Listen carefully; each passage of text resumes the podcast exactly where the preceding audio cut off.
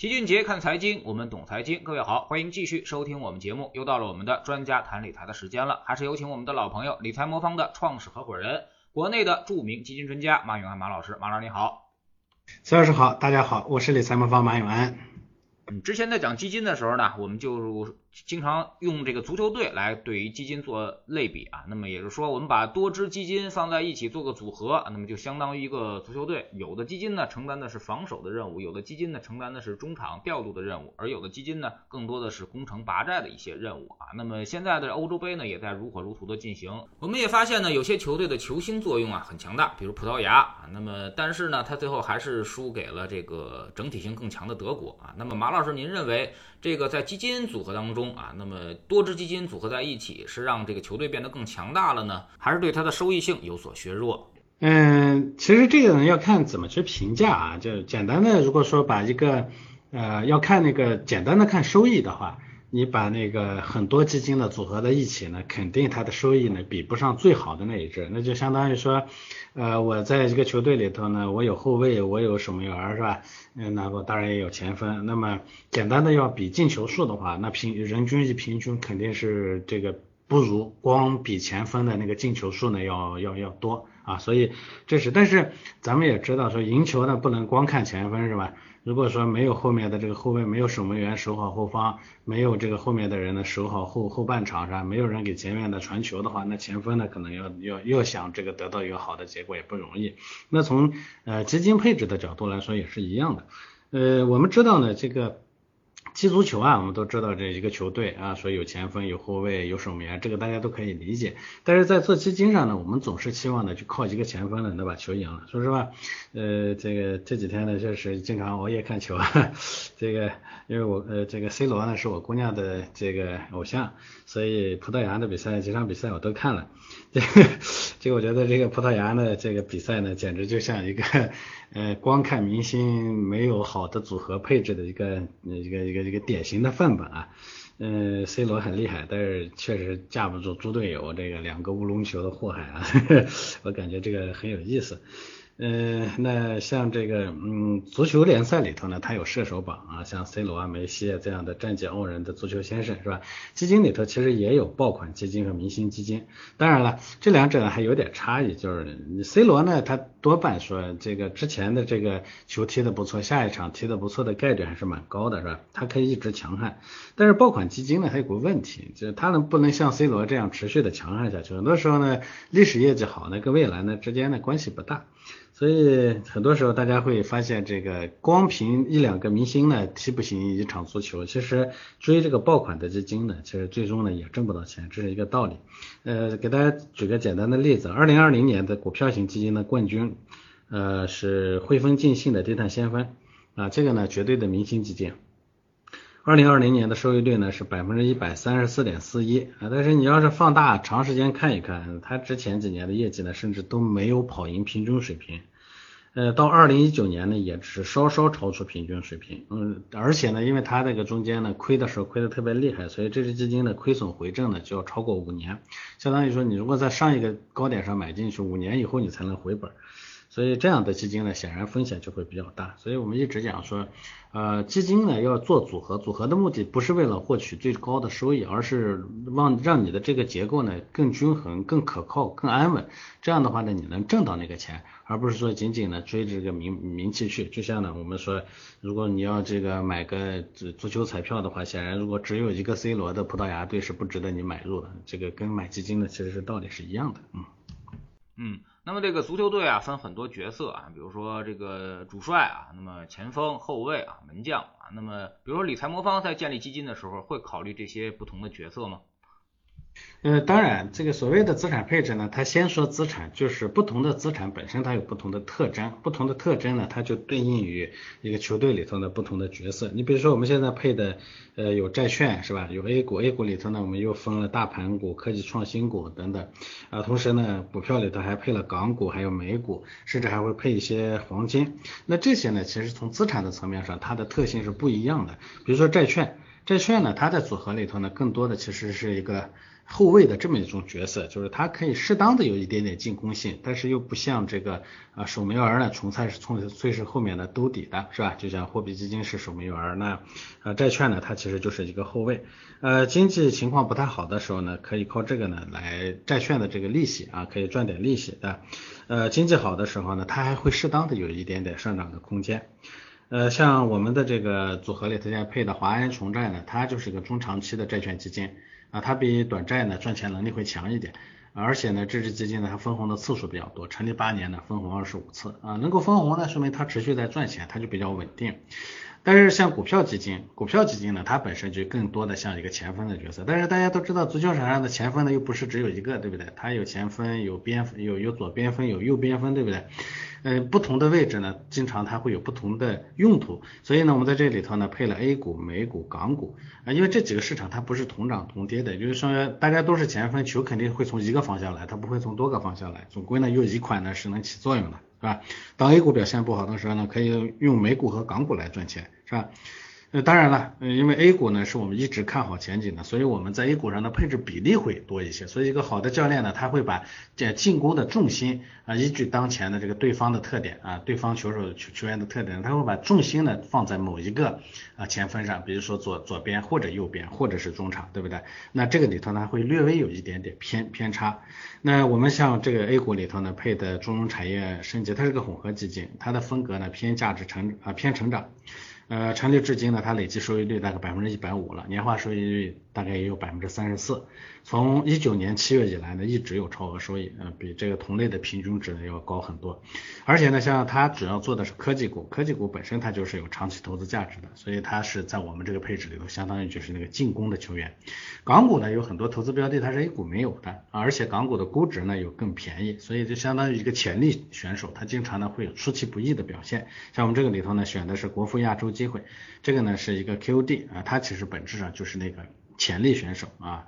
美股呢现在泡沫比较大，你可以认为它是一个大家都认为的明星明明星，但是这个明星呢被别人盯的太多了，是吧？所以他的机会呢没有那么多，但是呢也保不齐他的实力还在，对不对？作为一个老牌的嗯这个明星球员，他的实力还在。最近呢，因为他受呃美联储呢有可能会加息的影响呢，所以美股呢本身会有一点波动，但是呢影响没有那么大，这说明他作为一个老球员啊，状态呢还是比较稳定的。我们在这个里头呢挑的是华安纳斯达克一百啊，这个像这样的的话，它长期的表现呢其实是非常不错，因为它重仓的是苹果、微软、亚马逊、特斯拉等等这样的一些科技型公司，嗯，人家管这些呢叫地表最强公司，对吧？那我们这里头呢还配了一点黄金，黄金是个啥？黄金是个反向配置，我一直讲的，它呢其实与股票啊、债券、货币等等资产的相关性呢相对比较低，在极端环境下呢，黄金呢其实是一个防止所谓黑天鹅的一个很好的工具啊，这就相当于一个整个啊整个场上的这个你拿货币或者是黄金类似这样的产品都可以作为守门员的这样的角色，就当大家都不行的时候，最后一下子还得靠它来扛着。啊，我一直讲管这个呢叫叫压舱石，其实就这个这这个效果。所以从资产配置的角度来说，它每个角色其实都有它的定位啊，不能说呃就像一个好的教练，他一定是场上的各个位置都有人啊，不会说把所有的资资源都砸在说咱们十一个人全都当前锋那样的球队肯定不是个好球队，对不对？那么从组合的角度来说，它其实也一样，不能所有的资产都去进攻，因为所有的资产都去进攻，你防不住后方啊，这个的结果呢就会很悲惨啊，所以大概是这么一个情况。啊，嗯，其实经常很多人都问我一个问题啊，就是说，呃，一个 C 罗不行，那我如果配十一个 C 罗呢？啊，那么就让 C 罗当后卫、当边锋、当这个中场，你觉得行不行呢？这个显然，呃，C 罗呢不是一个好的，我想啊不见得会是一个好的后卫。嗯，这一点虽然没有证明，但是他他是个好前锋，但未必是个好后卫。但我想 C 罗肯定不是个好守门员，因为守门员呢，他要他接受的训练，这个呢跟这个。嗯，因为我本身当过守门员，所以我就知道守门员的要求、素质要求呢，跟这个呃前锋呢不太一样。其实我也当过后卫，我知道后卫呢，其实角色要求呢跟前锋呢也不一样。前锋要求的呢是抓住机会突袭的能力，所以进攻性必须得特别强。而后卫呢是一定不能漏球，所以后卫的后卫的这个要求呢是体力好啊，这个盯防能力强。呃，前锋呢就要求抓机会、抽冷子的能力呢必须得好，这其实呢对人的素质要求本身它是相悖的啊，相当于身强力壮、体力好，然后呢这个呃这个能很好的防防到后卫的，你要到前锋上呢，它灵活性可能就不够啊，所以我觉得呃真的要把十一个 C 罗放在一起，我也不能说他是个弱队，你要是十一个 C 罗去打一个一般队呢，可能没问题，但是要强强对决中十一个 C 罗还真不一定能打得过啊前中后各个位置呢都均衡的一个没有 C 罗。的球队，这还真是不一定啊。嗯，组成足球队的方式其实有很多啊。刚才马老师所说的这个，大概是按照这个大类资产配置来做的一个分类啊。还有一种现在做的资产配置的方式呢，就是我们利用这个投资资产的相关弱相关性啊，或者是负相关性来进行这个投资。比如说，同样是投资 A 股的两只基金，可能它从风格上啊，比如说一只是偏向于大盘进攻，一只是偏向于这个成长，另外一只偏向于这个保守的这个稳健投资啊。那么您是否考虑过这用这种就是风格上的，或者是用这种呃它的这个周期上的不同啊，那么来做相互抵消这种资产的配置方式呢？呃，这其实都是资产配置的范畴。严格的说呢，资产配置呢它是分层级的，它分宏观资产配置、中观资产配置和微观资产配置。什么叫宏观资产配置呢？我刚才讲的说配股票。啊，配债券这种呢就叫宏观资产配置。越宏观的资产配置呢，受影响的因素呢越宏观。这就是比如说，呃，在股票和债券之间呢，受影响的肯定不是股票内部呢本身企业的好坏，它更多的受的是国家的货币政策影响。在配美国和中国的这个股票之间呢，它更受的更多的是中美两国之间的这个经济以及货币政策的相对的那个变化的影响。所以呢，这种的影响的结果呢，就是在宏观资产配置上。我们理论上说呢，越宏观的东西。猜对了或者配好了以后呢，对收益的影响越大。但是呢，这个配完了以后呢，在 A 股内部呢，它同样要做第二层的配置，这个就叫中观资产配置，因为影响 A 股的是中国的货币政策，对不对？中国的经济环境的影响。你比如说在这个里头呢，成长好还是价值好？啊，这个里头呢，甚至呢，就会会会受到我们的中观上的这个产业政策的变动。比如最近呢，我们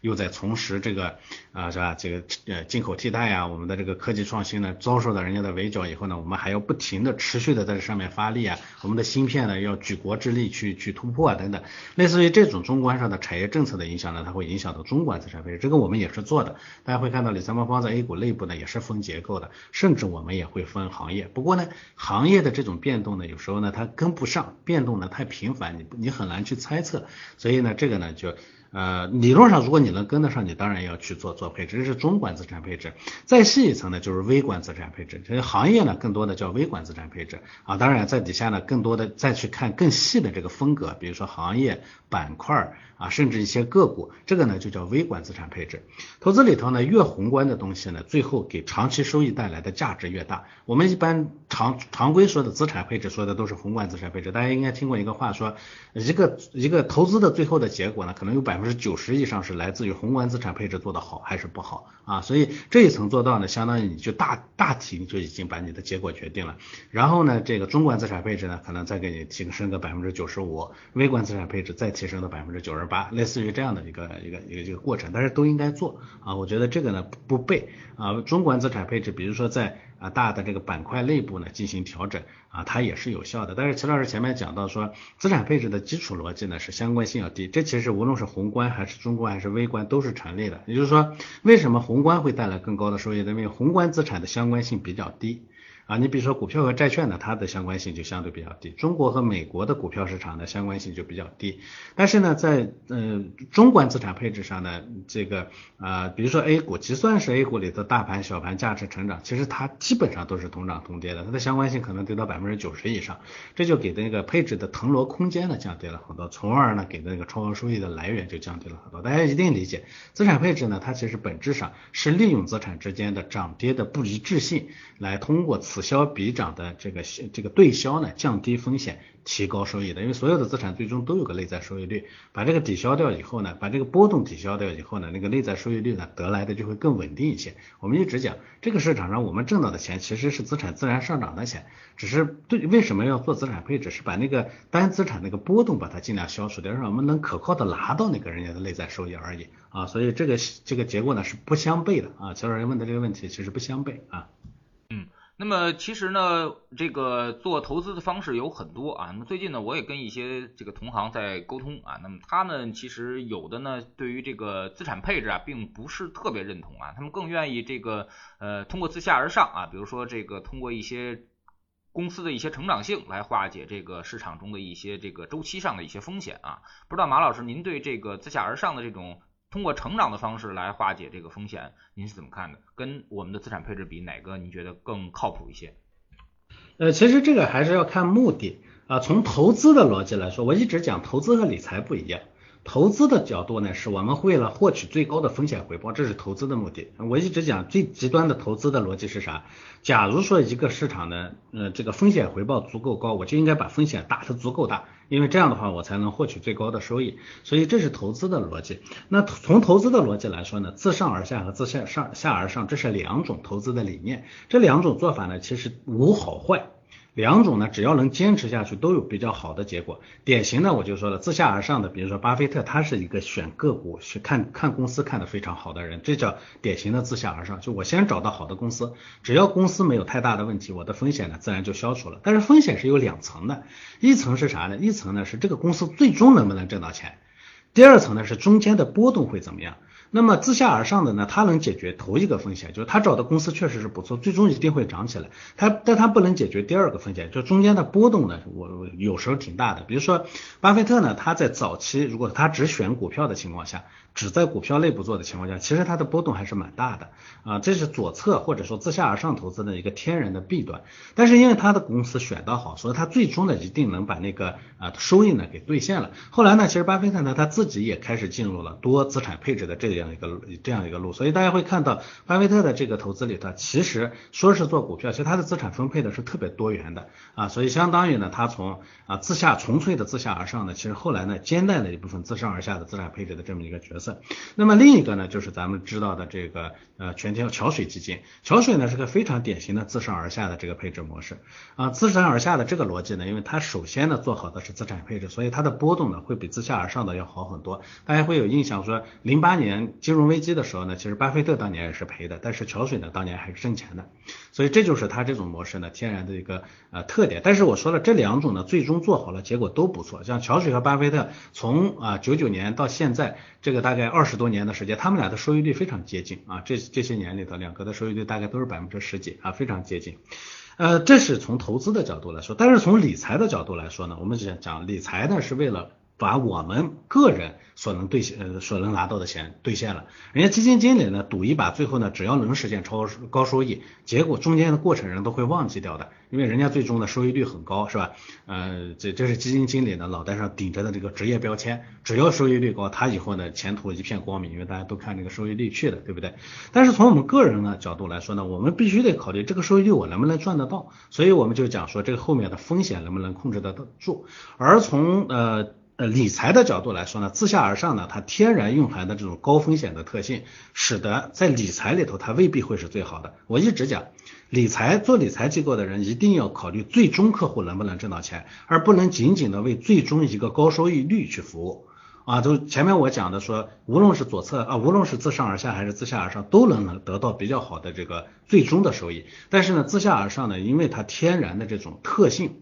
因为大家都知道，巴菲特特别有名的例子，原来投这个啊，投这个可口可乐是吧？那可口可乐呢，他拿到手里头呢，其实最终呢，到真正的价值变现，所以大家都发现，哦，还真是他看的挺对的，这个股票最后涨起来，中间其实他也煎熬了很长的时间，因为。嗯，所谓的这个自自下而上，它基本的逻辑就是我发现了你们没有发现的股票的价值。那既然大家都没有发现，这代表着说，他早期当这个买的人买进去的时候，他有可能中间呢会经历比较长的价值发现的一个过程。所以，所以自下而上的这个波动呢是比较大的，这就会导致自下而上的基金呢，往往它的风险是比较大的。其实我刚才讲到的这好多这个波动率比较大的这个基金，往往都是自下而上的，呃，自下而上的，而自上而下的呢，其实波动率呢一般都会小一些。所以。我的结论就是，投资的角度来说，自上而下和自下而上没有优劣，两个只要坚持下去都可以。但是理财的角度来说，自上而下比自下而上要好很多，因为理财的优先目标，第一目标是先把风险控制住，让大家能赚到那个钱啊，这是不一样的。嗯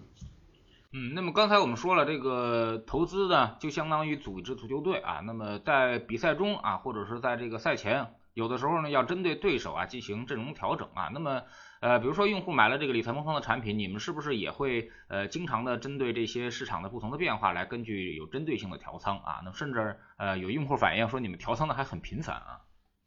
呃，是的，是的，这个里头呢，它其实考虑的要素呢会会比较多。首先，我们肯定是在变动的，因为一个组合在市场上，很多人呢他会有一种错觉，会觉得说做投资的人呢无所不知，你就应该把未来的什么事情都考虑到。我也坦白的讲，这不可能有这样的人。所有做投资的人，他都有自己的一套逻辑。这个逻辑是啥呢？说什么情况发生的时候我会怎么干？这种情况他一般是心里有数的。但是会不会发生那种情况，这个谁也不会有百分之百的把握啊。如果一个人说我过去多少次非常准确的次次都看对了市场，你直接把他当骗子踢出去就行了，不可能有有那样的人啊。那么回过头来，当市场发生改变的时候，你就真你就必须得根据你的逻辑呢啊之前定好的逻辑呢，针对这种环境呢去进行调整。所以这个呢，我觉得是啊必须得进行调整。啊，所以很多人说一个不做调整的，呃，比如说里头就固定了基金，固定了比例，固定了各种东西，说这个东西呢，我就能无往而不利。那么这种呢，结果呢，就是我回到我前面说的那个问题，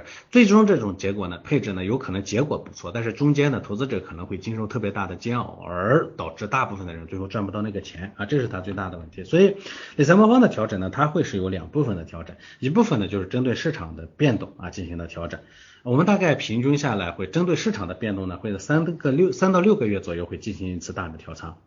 呃，市场波动大的时候呢，我这个频率呢会略微增加。呃，历史上呢，其实我们这个呃几次那个极端环境下，我们的调仓频率的会高。但是非极端环境里头，其实我们四个月左右调一次仓的时候也有过。啊，这还是我们在上一个版本里头，上一个版本的模型里头，因为上一个版本呢，我们我们的这个调仓呢还有第二重。第二重呢，就是针对个人的情况，因为虽然市场的变动呢可能还在范围之内，但是我们个人的情绪变动呢可能会比较大。这时候呢，你比如说市场波动特别大的时候，有时候我们的心理压力特别大。你说从投资的角度来说，有可能你不进行调整是对的，但是呢，你要真不调整的话，投资者情绪压力他他自己待不住，他就跑掉了。跑掉了以后呢，我也一直讲说，这个时候呢，你最终我就是坚持不动，最后呢，我是能拿到一个超高高收益率，但是我投资者跑掉了，最终呢，他拿不到。啊，那那我做这个收益率就没有意义，所以我们还会针对个人的情况来进行调整，因为我们理财魔方呢有一个情绪检测系统，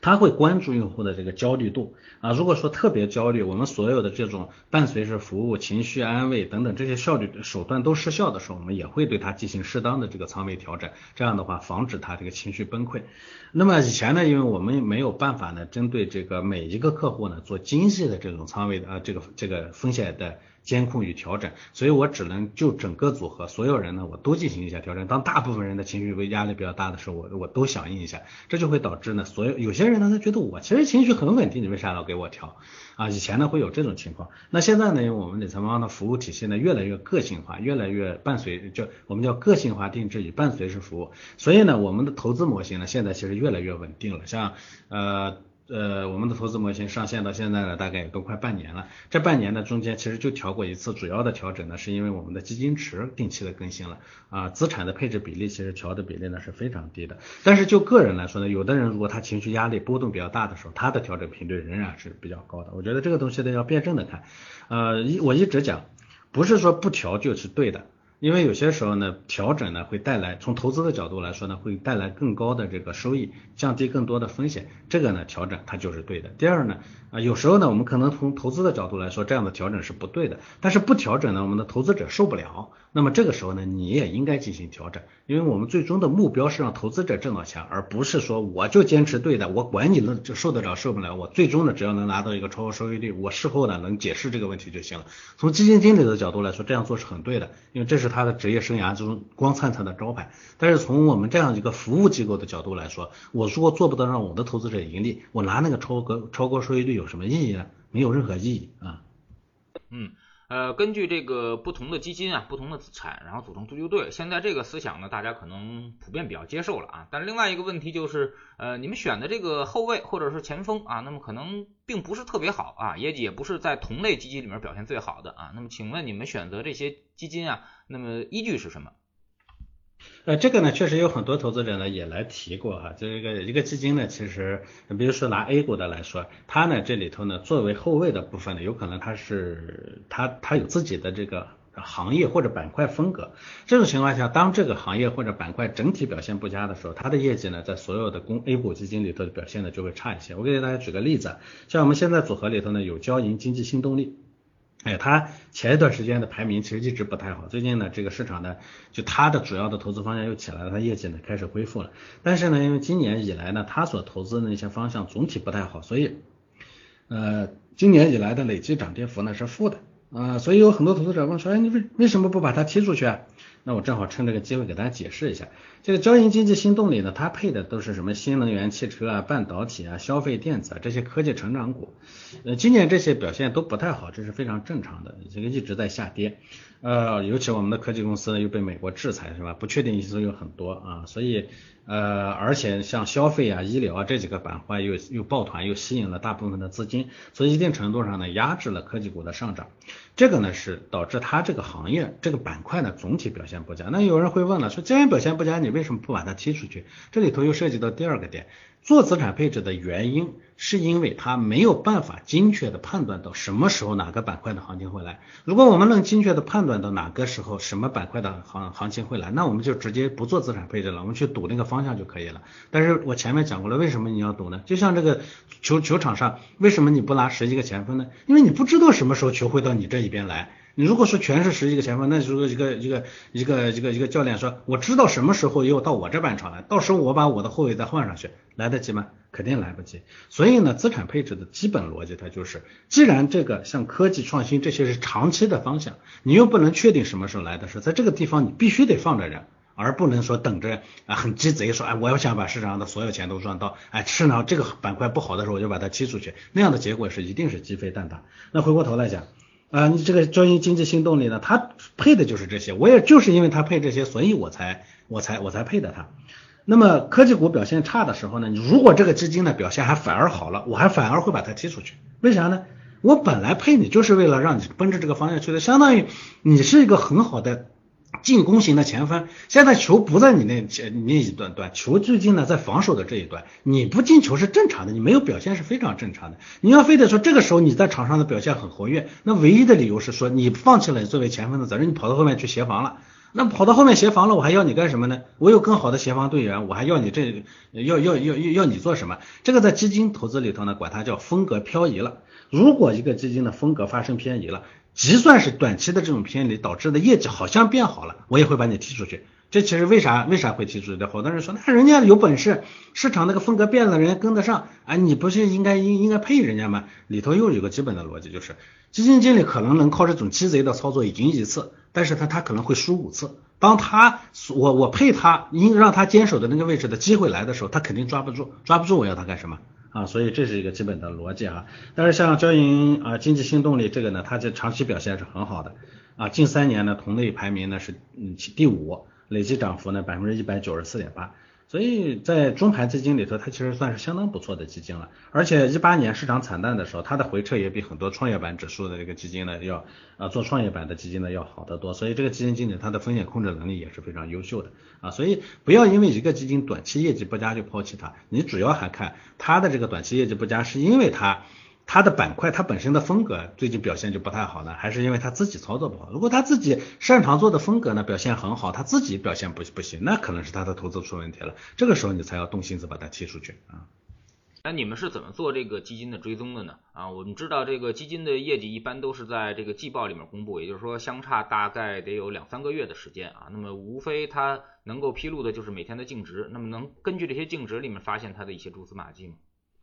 呃，这其实是呃做基金研究的人绝对不可能是仅仅依据他披露的持仓来做基金分析啊，这是不可能的。我们呢有一套这个这个行业里头呢，其实有一套很复杂的算法，就他会先构建一系列的这个我们管它叫市场风格指数啊，或者我们叫风险因子，然后呢根据这个风险因子呢去根据业绩呢去做回归，看这个基金呢在哪个方面跟它的这个表现会更相似。这个研究方法呢是一个很有名的人叫夏普威廉夏普创立的。呃，这个人呢，为因为这个研究方式和研究方法呢，还得过诺贝尔奖，所以他是个非常经典的做法。但是呢，是大家呢根据自己要配置的那个呃那个指数啊配置的那个风险因子或者配配置的那个呃那个风格指数啊呃来自己设定那个风格指数，最后呢用这个风格指数呢去对基金业绩进行回归啊，这是一套比较呃成熟的做法。所以我们其实每天都在跟踪基金业绩的这个变化啊，同呃从同样呢用这个业绩变化呢去回测说这个基金呢它的风格有没有跟之前呢我们算好的这个风格呢发生特别大的偏离，一旦发生偏离，我们就会把它踢出去啊，所以是这么一个这么一个逻辑啊。好，非常感谢马老师今天做客我们的这个节目啊。那么也是在说到了这个基金组球队的一些问题啊。那么这个这个比喻呢，其实是深受大家欢迎啊。那么现在大家能接受了啊，不同的球员组织在一起，然后能够爆发出更大的一个战斗力啊。嗯，其实投资呢，它更像是一场马拉松啊，是一场非常长的一个长跑，而不你不能够这个意在马拉松这个开。开始跑的阶段啊，就开始玩玩命冲刺啊！如果你前面冲刺太猛的话，那么很容易就是口吐白沫，然后倒地了啊！短跑跑得好的，往往他就会遇到一个这个净值大幅回归的这么一个过程啊！所以说净值来回波动，嗯，这就是造成了很多的基金的这么一个困扰。所以说我们用更多的基金呃组合在一起，目的呢就是让它更加的平稳啊。那么每年都是六七十分啊，那么长期。三五年坚持下来，就能达到一个九十分甚至是九十五分的这么一个水平啊，这就是我们一个长期投资的一个目的，在长期范围内啊，那么跑到这个市场的前列去啊，那么最后呢，把这个波动控制住了啊，那么我们拿住了，最后呢才能产生收益。非常感谢马老师做客我们节目，再见。好的，再见。